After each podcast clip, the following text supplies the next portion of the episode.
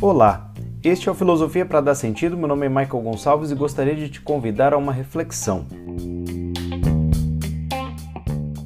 Olá, dois episódios atrás eu falei de uma filosofia que precisaria retomar o pensamento dos nativos brasileiros para entender melhor esse contexto do pensamento filosófico e me deu uma coisa aqui na cabeça. Eu fui ler um pouquinho, falei, vou, vou procurar alguma coisa que ilustre essa forma de pensar.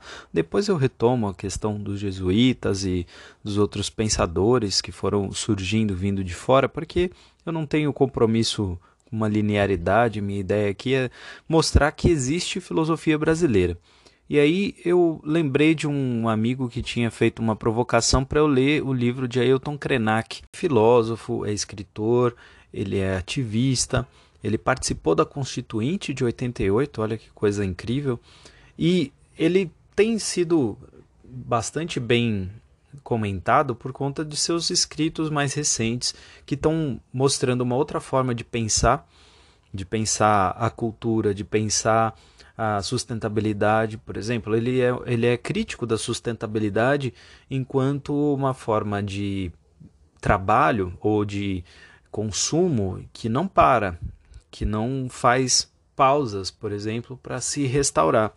Então, olha que interessante, eu encontrei num texto dele um trecho em que ele falava assim: Quando engenheiros me disseram que, que iriam usar a tecnologia para recuperar o Rio Doce, perguntaram a minha opinião. Eu respondi: A minha sugestão é muito difícil de colocar em prática, pois teríamos de parar todas as atividades humanas que incidem sobre o corpo do rio, a 100 km nas margens direita e esquerda, até que ele voltasse a ter vida.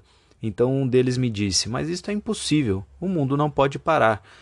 E aí ele reflete: Mas o mundo parou agora com a pandemia, com todo esse contexto que a gente está vivendo, a gente se sentiu obrigado, não só se sentiu, mas a gente precisa parar para poder recuperar né, a saúde, recuperar a população. E a reflexão dele faz muito sentido.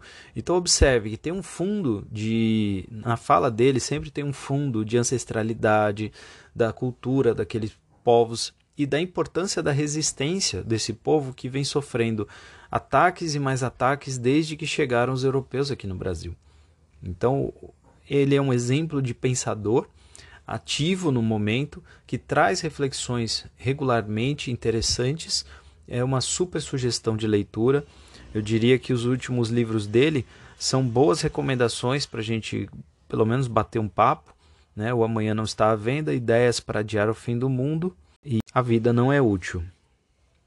Então eu penso que são livros bacanas, são livros legais, eu acho que vale a pena muito a gente se aproximar e eu acho que ilustra um pouco a minha ideia de um pensamento do, dos povos nativos e que não é só a repetição de coisas ancestrais, ele evolui, ele agrega, ele se conecta com a realidade. E o Ailton Krenak é um exemplo de pensador, de pessoa que está tentando propor algumas reflexões para o mundo.